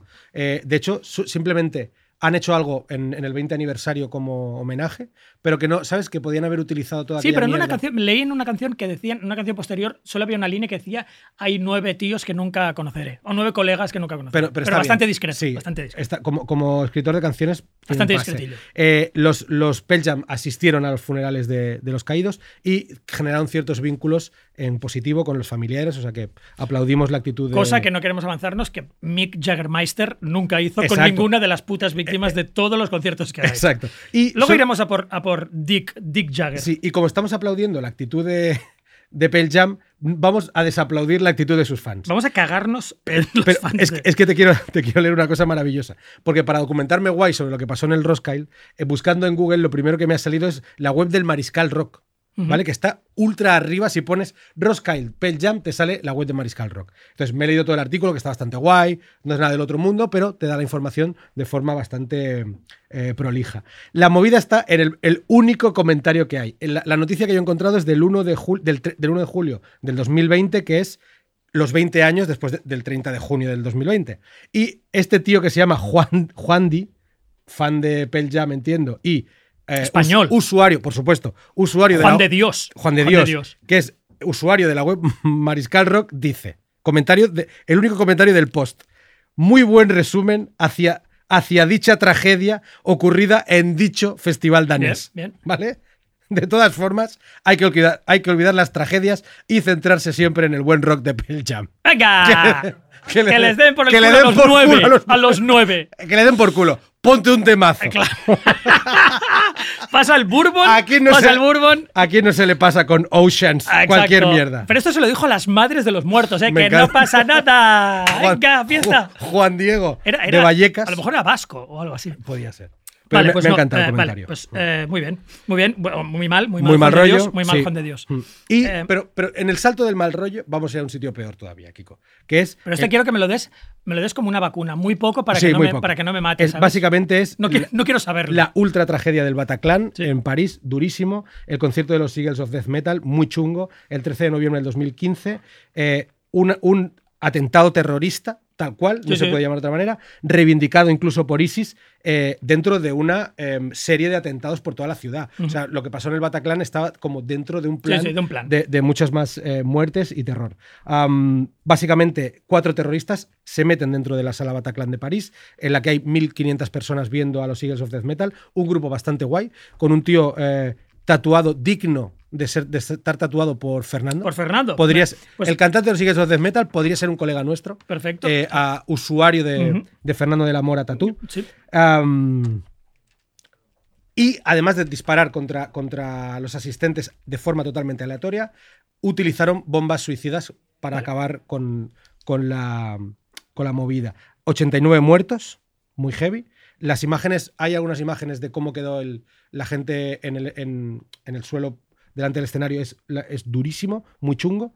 Y decir que los miembros de la banda, en su mayoría, consiguieron escapar por el interior del teatro en una puerta trasera, ayudados por los fans, excepto el bajista, que es Dave, Dave Katchin, que no consiguió salir por el otro lado del... tend- Tendría que haber cruzado el escenario y no se atrevió y, Hombre, salió, claro. y salió con algunos fans y acabó en un, en un escondite detrás del baño en la sala.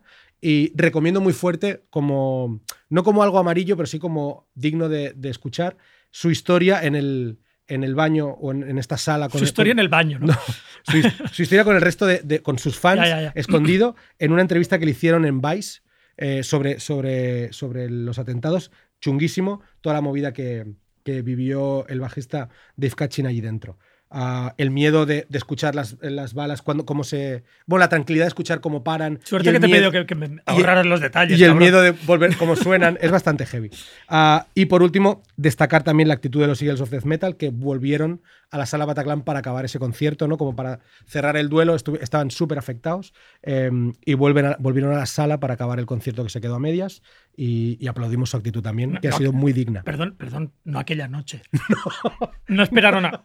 ¿Te y luego volvieron a entrar. En plan, eh, a la que limpien la sala volvemos y seguimos tocando. Segundo turno. Sí, vale. no, no, no. Volvieron, Fuera. volvieron al año Fuera, siguiente, vale. creo, y, lo, y lo hicieron de puta madre. Vale. Em, ahora solo nos queda, nos queda Altamont, ¿no? Es Altamont. que este, es, este es digno de que me ayudes. Lo, empieza, lo empiezas tú, pero yo voy, yo voy pegando gritos, voy pegando gritos de fondo.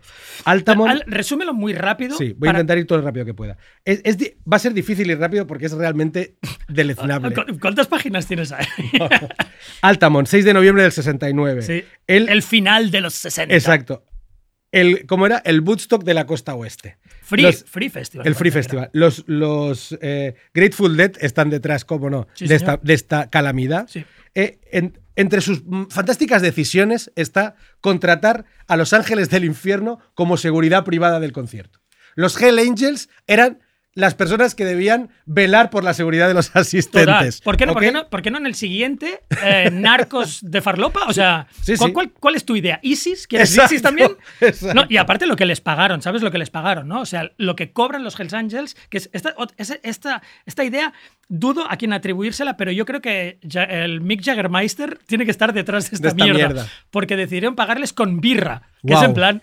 ¿Cómo de gilipollas eres? O Sí, sea, sí. vale que los tengamos aquí, pero al menos no les, No los no les des gasolina, Sí, claro. Y les dieron 500 dólares en. Bueno, el equivalente de ahora 3.000 dólares, pero 500 En dólares en, birra. Sí. El, el line-up del, del festival era acojonante realmente para lo que era la época, pero la organización era absolutamente lamentable. Sí. Es- escenarios sin acabar, Sí. eh, cero previsión de comida para, los, para el montón de asistentes y vía libre para el, para el LSD. Sí, sí. O sea, y el LS o sea, lo rociaron con mal viaje, LSD. mal viaje. Este mal viaje se. se- Muy heavy. La- las primeras movidas ya se ven venir durante la actuación de Jefferson Airplane. sí, porque Eh, le, sí, ¿Sabes lo que pasó? le meten un meco a la, a la Grace Slick. Al cantante. No, a la, a la cantante, a la Grace Sí, sí, sí, Slick. pero porque intenta, porque intenta defender a un fan al que ya están apalizando, los Hell Angels y Con- le meten a ella. Con tacos de billar. Increíble. Con palos de billar. que te los llevas. No, pero es que hay imágenes los- donde se ven los palos de billar y dices, festival. no están, no están jugando a No snooker. no hay ninguna No hay mesa ninguna mesa. Están Exacto. utilizándolos con gente. Sí, ¿Y de dónde coño han salido? Un palo de billar no es algo que no se vea.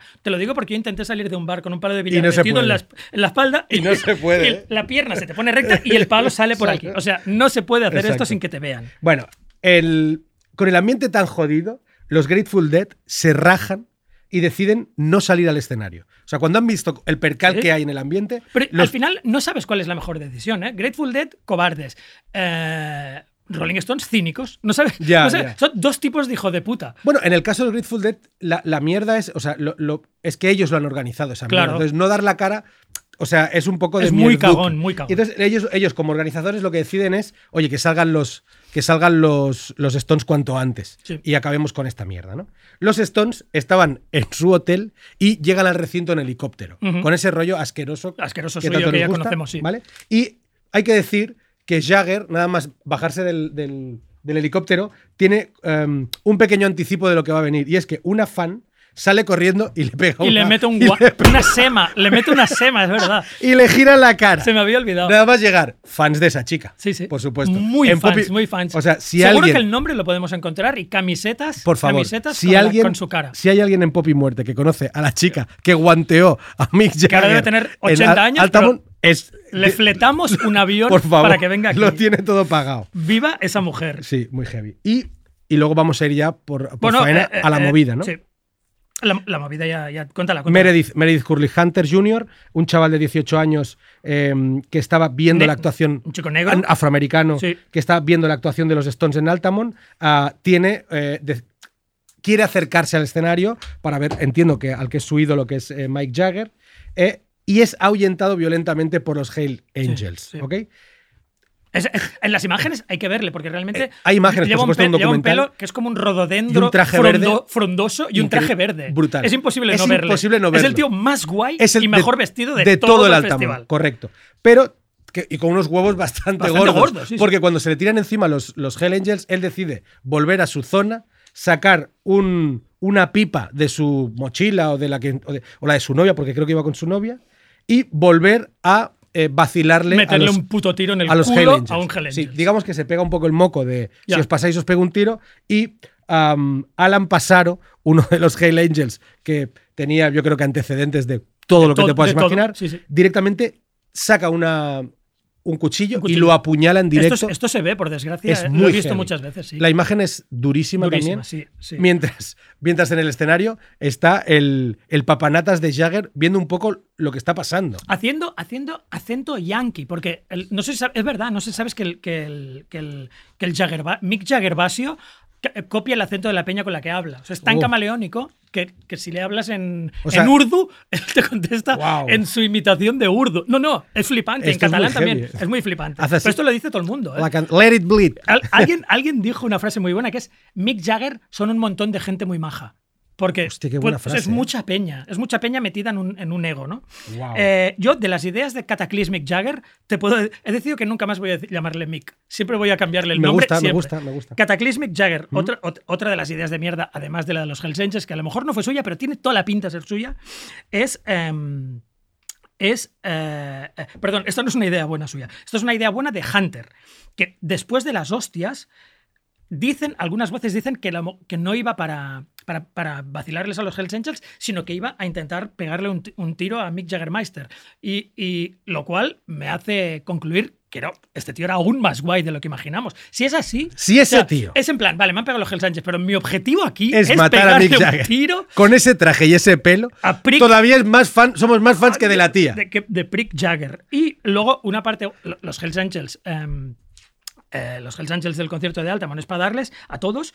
eh, pero luego, y esto sí que es verdad, eh, se demostró que estaban planeando matar a Mick Jagger Basio. O sea, También que- los que- querían matar. Todo el mundo quería Todo matar. el mundo porque, quería. seamos sinceros, ¿quién no quería matar a Mick Jagger? Todo el mundo. Buenos, malos, O sea, palestinos, israelíes. o Todo sea, el mundo. lo que- lo de está- hecho, Mick Jagger uniría, acabaría con el conflicto de la Franja de Gaza en un día. Porque Pones ahí todos Mick Jagger matarían y a él. to- todos unidos, tío. Pero qué, qué- hostia, qué pena, tío, que los Hell Angels y Hunter no, hubieran, no le hubieran dicho algo. Claro. Y, y- y hubieran dicho, abandonemos Ah, nuestras diferencias. ¿Sabes? Yo- Vamos a por el subnormal de ahí. ¿Sabes? Como en, como en Reserva Horizonte No. haciendo el. ¿Cómo?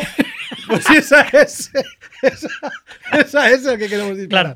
Em, Joder. eh, he de decir que la imagen del machete o del cuchillo del, del ¿cómo se llama? Del Hells Angels este es inquietante, Mm. pero aún más inquietante es, desde luego, ver primero a Mick Jagger, como decía, haciendo un, un esfuerzo no muy, no muy duro para parar la pelea y luego reanudando el concierto. Sí, que aunque sí. él no supiera exactamente que habían matado a alguien, había un montón de Hells Angels pegando a todo el mundo, pero él le ves pegando sus botecitos, Sí, pero, pero, pero hay que ser muy idiota y muy ególatra, porque aunque no sepas que han matado a nadie, todas las imágenes muestran una primera y segunda fila de gente así. Sí, sí, chunguísimo. O sea, lívidos, lívidos, nadie baila. O sea, está claro que ha pasado, ha pasado algo gravísimo. Sí. Pero él, él, el concierto lo acabó, tocó Under My Thumb, tocó otra. sí. Bises. Bises, que nadie pidió. Nadie pidió. ¡Eh, va por vosotros! Estaba- gracias. Estaban los de, la, los de la cinta del Don't Know Cross poniéndola y él tocando otro, otro tono, ¿sabes? Increíble. Pintando la Pensando, tiza. ha venido hasta la poli a verme porque soy tan bueno. Pintando la tiza y él, y él, otro- otra canción más. Haciendo la alita. butarda, haciendo la butarda. El pollito. Qué Ah, asco. O sí, sea, es sí. el, el tío más deleznable Es del cabrón. Eh, hay que decir que, que vale la pena echar un ojo a, a las imágenes del, de Gimme Shelter, que es el documental de Miceless Brothers que, en el que se ve todo lo que Sí. pasó. Pasaro, el, Alan Pasaro, el, el Hell Angel, fue acusado de asesinato y juzgado en el 71. Y hay que decir que tras 17 días de testimonio, ¡oh, sorpresa! Eh, la justicia americana decidió que alguien que ha matado a un afroamericano No, era absuelto sí, sí. porque se había era legítima defensa. No se podía saber, ¿eh, amigos? Claro, está filmadísimo, además, más filmado imposible. sí. En fin, no vamos a mencionar aquí el, el, el sesgo, el sesgo Pues, antinegro la- que tiene la policía de Estados Unidos, asqueroso. Y último detalle solo. Ese día murieron tres personas más. Dos atropellados y uno y solo uno de sobredosis. Que Ya. me parece un milagro. Claro, para mí también. Pero ¿No? bueno, el LSD te, te- te Ya, ya, vuelve es loco, verdad. pero en realidad Es verdad, matarte, es matarte verdad. no te mata. Verdad. Y aparte no tenías ningún sitio desde donde tirarte, porque si te tirabas del escenario caías sobre Hells Angels, que, que blanditos son, son, son Exacto, blandos. sí. Vale, yo acabamos con este, con este, con este trozo, porque se nos está, nos está acabando el tiempo y tenemos Mm. que ir a toda leche, diciendo que yo estaba a punto de ver una catástrofe en directo. Guau. Yo en, en el FIP de 1997, todos los asistentes que fueran al Benicassim del Polideportivo, no el gran macrofestival de ahora, sino al- Benicassim El del 97 de es- pueblo. era- Es, es como el concierto de Joy Division, ¿eh? todo el mundo estuvo allí. todo el ¿eh? mundo estuvo allí. Pues sí, yo estuve en el primer y el, y el tercer año y había la, ¿cómo se llama? La gota gorda, la gota fría, la gota fría. gota La, fría. gota gorda es mejor, pero la gota fría, la gota fría es la, La, es go- de la gotaca. La gota- el, gota- el gotarral. Hubo el gotarral Mm. y, y no sé si estaban preparados o el gotarral era tan desmesurado que no había forma de pararlo y subieron a tocar Urusei Yatsura que primero os voy a, vamos a poner un- unos segundos de canción y luego os voy a contar lo que pasó.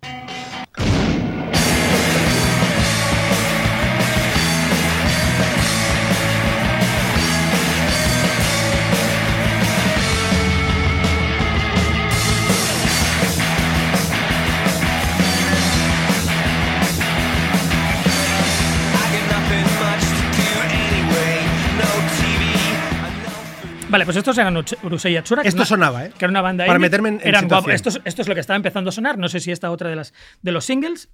A mí me encantaban Urusei Yatsura, era bastante de puta madre. Y justo cuando empezaron a to- a tocar, se derrumbó el escenario. O, Wow. sea, o sea, las luces cayeron, ya estaba lloviendo y, y había un vendaval del copón, el vendarral, y, y el escenario se desplomó. Y no mató a nadie, no hubo ni un herido, nada. Todo cayó, demuestra- todo, todo cayó como- Cayó perfecto. ¡Fuf! ¡Fuf! gente- por detrás. como la casa, ¿no? Increíble.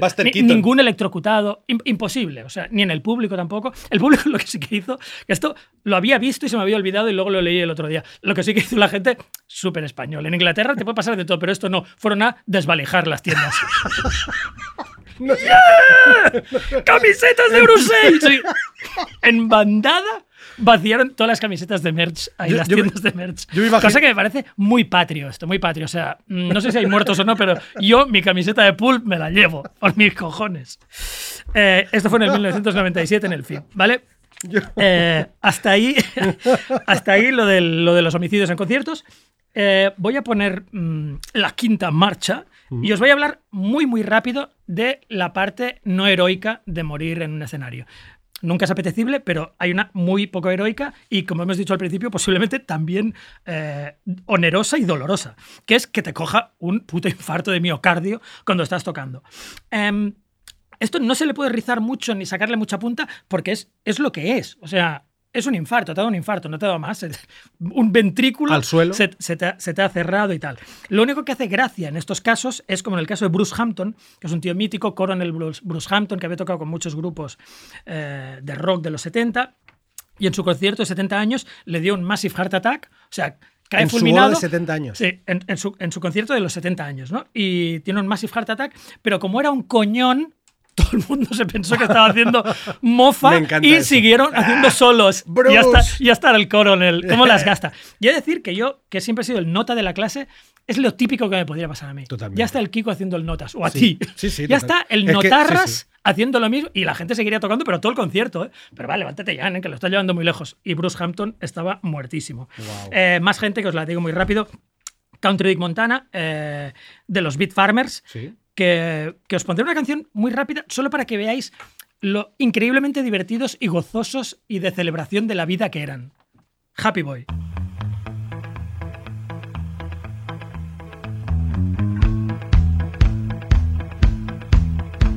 I was walking down the street on a sunny day. Hubba, hubba, hubba, hubba, hubba. A feeling in my bones says I have my way. Hubba, hubba, hubba, hubba, hubba. Oh, I'm a happy boy. Oh, I'm a happy boy. Oh, ain't it good when things are going your way? Hey, hey. Yeah, my little dog Spot got hit by a car. Hubba, hubba, hubba, hubba, hubba. Put his guts in a box and put him in a drawer. Hubba, hubba, hubba, hubba, hubba. Oh, I'm a happy boy. Oh, I'm a happy boy. Brillante. Me Si encanta yo esta solo hubiera mierda. hecho una canción, hubiera sido Happy Boy. Me tío. encanta esta mierda. Me flipa. Bueno, pues le dio un aneurisma fatal a Country Wow. Dick de los Beat Farmers. También en el escenario. en el escenario. eh, y luego la, la segunda mujer de Louis Armstrong, Lil Hardin Armstrong, tuvo un ataque al corazón en pleno tributo televisado de, de- de su marido y se cabeza al piano, o sea, directamente ante las cámaras. Acorde, con- Tlon, ¡pum! Nota, y- y claro, nota ¿no? sostenida, ¿eh? No, sí. Y, y luego, por último, un tío del que soy fan, Judge Dredd, que es, es un señor blanco que es. Para definirlo, solo podía decir el Georgie Dan del ska. O sea, Wow. básicamente es canción del verano hablando de pollas con segundos sentidos en ska y reggae. Y les pichó también de un ataque al corazón, pero me encanta que su última frase fue Let's hear it for the band. ¡Oh! Eso me encanta cuando todos ¡Oh! se han muerto. El Georgie Dan del Sky, ¿eh? Sí, el Georgie Dan del Ska. Judge Dredd, desde aquí te mandamos un, un recuerdo. Sí. Vale, hasta ahí los infartos, que como veis no tienen muchísima más historia, más allá de que alguien murió en- en- de un infarto de miocardio en directo. Dime, dime que me vas a hablar de Gigi Allen. Te voy a hablar de Gigi Por favor. Allen, porque Gigi Allen es Gigi una- Allen, para, perdón, para mí Gigi Allen es el hombre, es el hombre que en televisión que salió en el... No, no, y, le pusieron el Chiron más guay de la historia. Sí, cierto. El, el Chiron es el, el, el rotulito que te ponen con lo quién eres, ¿no? En plan, Rick, eh, eh, sonidista, del técnico de sonido de Pop y Muerte. y amante de los chupitos, Y- y algo así. amante de los chupitos. Eh, Kiko Amat, novelista. Y a Gigi Allen, Y notorio drogadicto. a Gigi Allen le pusieron Gigi Allen caga durante las actuaciones. Ese es su... Ese es su Pone defecates defecates during, Performances. Es mi puto No. Preferido de Y la esto, historia. y esto es una camiseta y también es, en sus... es brutal. Y, él- y, su, y su cara es mortal. Y en su- o, sea, o sea, la compartiremos en redes porque Y en la, en la Memorial Grave tendría Me que poner defecate, Def- defecates during concerts. Durante los conciertos. Mira, me Joder, lo, pon- me lo pones a huevo, Sí, porque por. Gigi Allen, Gigi Allen, hablamos aquí de una epic fail a la hora de morir, de, de morir on stage, ¿vale? Que tiene una parte de mito y una parte de realidad. Le llamaban, eh, con razón, el hombre más ofensivo del punk. Mira que en el punk hay bastante espacio para ser ofensivo. Y es- pero que o sea, es- no es como el hombre más ofensivo del indie pop, que, que Es- tendría es- mucho... mm. No, no, aquí es... Para ser así de repulsivo te lo tienes que Peña muy diciendo, es él. Es el peor. él. el peor de aquí es Sí, fijo. Vale, pues este, que se, nació Jesus Christ Stalin, no os voy a hablar de su carrera, pero sí os voy a contar un concierto típico para que entendáis también ese Cairo. ¿no? O sea, mira, pa- para quien no lo conozca, un concierto típico de, de Gigi Allen es salir desnudo, pedo, ultra pedo siempre, drogadísimo, drogado hasta las cejas, quiero decir, de, tre- de tres gramazos de speed, por ejemplo, ultra demenciado y cubierto del tipo de tatus que jamás te haría Fernando Morán. Exacto. O sea, los peores Los tatus de la historia. Muy, muy chungos, yo diría que hechos por él en el momento de, mismo. de subidón, sí. Em, durante el día he estado tomando laxantes, ¿vale? Durante el día para prepararse para, para lo que estás pensando ahora. Entonces, al, al- al instante salir, en muchas ocasiones, antes de empezar a cantar, proyecta desde su orificio excretor un manguerazo de heces líquidas a su alrededor. Porque, claro, lo tiene tan currado que hace un círculo. Dando vueltas. ¿Sabes los crop circles Sí, de los extraterrestres? sí. Hace un crop circle de mierda. Y ahora, prepárate, ¿eh? porque yo cuando leí esto, yo soy de Samboy. He visto cosas que no creerías. Pero él, cuando, ex- cuando expele las heces, las sorbe y las escupe al público. Las escupe al público. Guau, tío. Me da un poco de asco, eh, bro. Vale, cuando digo el público, lo que te quiero decir, evidentemente, es el público que queda. Porque después de las heces. De verte y esto, cagar, ya se ha ido O sea, mucha hay gente. la- una mitad vomitando en el lavabo, otros que han corrido para salvar sus vidas. O sea, que en realidad, quien queda son 15 tíos que son pervertidos y degenerados o gente igual de loca que Gigi Allen, que esto ya es una invitación a la tragedia, ¿no? Entonces, esos 10 valientes o 15 se quedan para lo siguiente que hace Gigi, que ya a lo mejor empezó a cantar, pero entonces tira un vaso de pinta, o un vaso grande, Ah, al sí. suelo, se lo revienta, no, en lugar de clavarse, se tira encima. Ah, es Como-. ¿Tú cómo harías la carne rebozada? Pues igual. O sea, él tira el vaso, lo rompe y se tira encima del vaso haciendo... Recuerda que ya está lleno de mierda. Sí, sí. Él está lleno de mierda, se tira encima del vaso, empieza, por supuesto, a sangrar por, todos por, todos, por todas sus oquedades. Qué finalón. Y eh. entonces, envuel- envuelto en sangre y en sus propias inmundicias, salta al público y empieza a golpear a los... Eran 15, pero ahora ya después del vaso Claro, son claro. 6. Sí, empieza a golpear a los seis asistentes con el pie del micro. O sea, y se pega a sí mismo con el micro, y ahora espérate, ¿eh? porque esto es casi igual de los sorbereces. Se pega a sí mismo con el micro y cuando ha terminado con la cara ensangrentada, se mete el micro en el esfínter. O sea, se mete el micro en el anus. Y, y va corriendo por la sala con el. Y no era, y no era inalámbrico. Con el aplique. Lleva el- y lleva el cable. O sea, o sea, que le puedes tirar. Le puedes tirar del cable. Le puedes tirar del cable para, para que no se vaya. para que va haciendo Y es como. y- y Exacto. se- se oyen los. En, en un concierto concreto que leí también, evidentemente, se pega, se pega con el público. Mujeres, bueno, mujeres, he leído que había mujeres, que me parece ya. O sea, Sí, ¿Quién sí. se queda a este sí, loco? Y, eh, y entonces el público, que hasta ahí solo han soportado indignidades y horror, en la mayoría de los casos reacciona y le golpea a él. Claro, y de hecho claro. había gente que iba a conciertos de Gigi Allen solo para esperar, o sea, aguantaban la caca y el Ya vaso le podemos para a, a meterle una, pagando la entrada. lo que pasa es que yo creo que supongo que le pegarían con, con- con guantes de lavar Qué platos o algo, porque yo, ¿eh? yo ese. ¿Dónde.? dónde Da como rollo pegarle. eh. Con, con el palo, con el palo de billar, tal vez, ¿no? Y bueno, luego canta unas cuantas canciones, claro, le, han metido una sema, le, han, le pasado de todo. Y evidentemente cuando acaba el concierto le trasladan a un hospital, el hospital más cercano, porque él está al borde del- de, de desangrarse, micrófono en el culo, y, y allí reposa satisfecho por otro trabajo de Gigi Allen bien realizado, ¿no? Vale, pues eso que es un concierto de Gigi Allen, que ya dirías, esto ya es suficiente protosuicidio, pero él decide que quiere suicidarse en directo. Eh, y concreta que su último concierto será en Halloween de 1991. Hay, hay- hay dos versiones, o de 1989.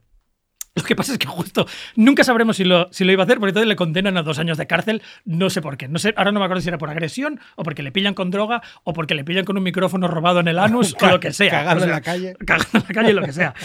Eh, pero entonces, claro, pasan los dos años, el tío sale a la calle Y la gente ha aumentado la gente que va al concierto porque van a verle morir. Claro, claro. Lo ha prometido. O sea, Claro, ahí va mucha más gente esperando, bueno, hará todo lo de siempre y encima se muere, que esto ya es el jackpot absoluto.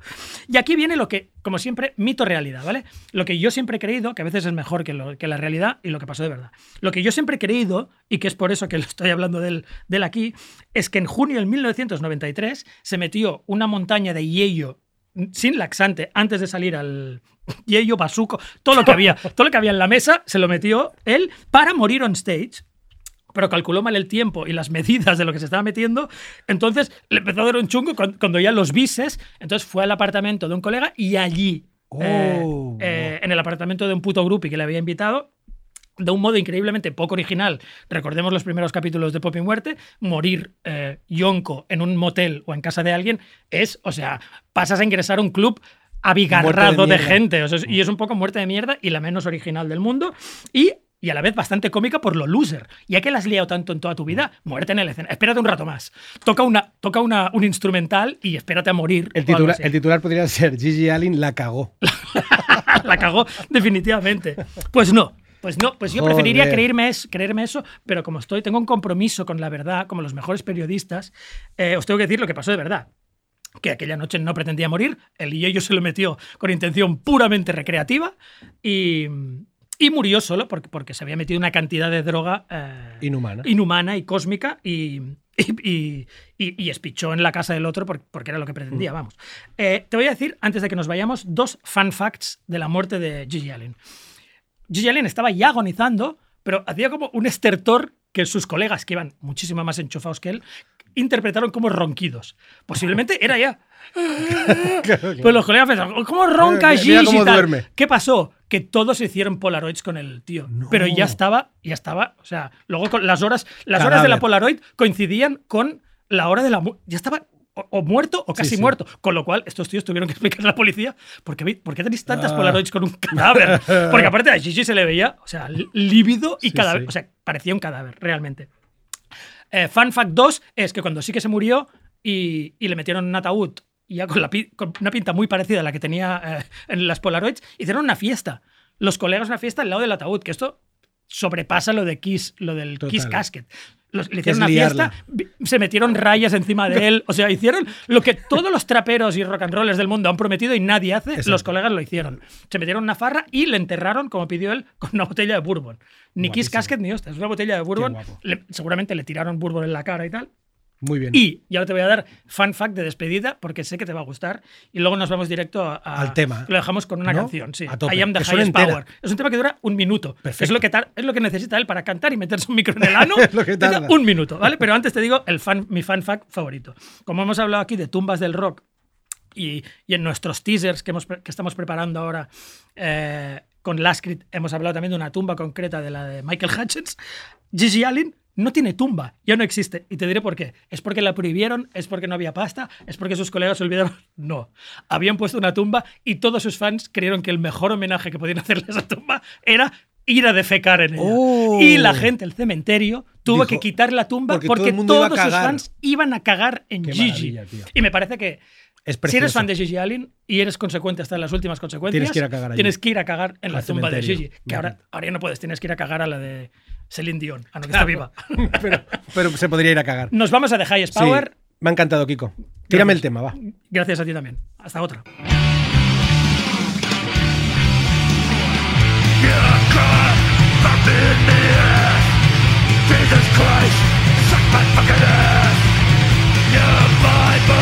I am the highest power, the leader of the pack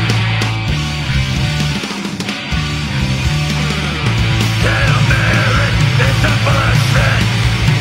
Virgin Mary, I'll that fucking click Jesus Christ was the son of a bitch I am the highest power, the leader of the pack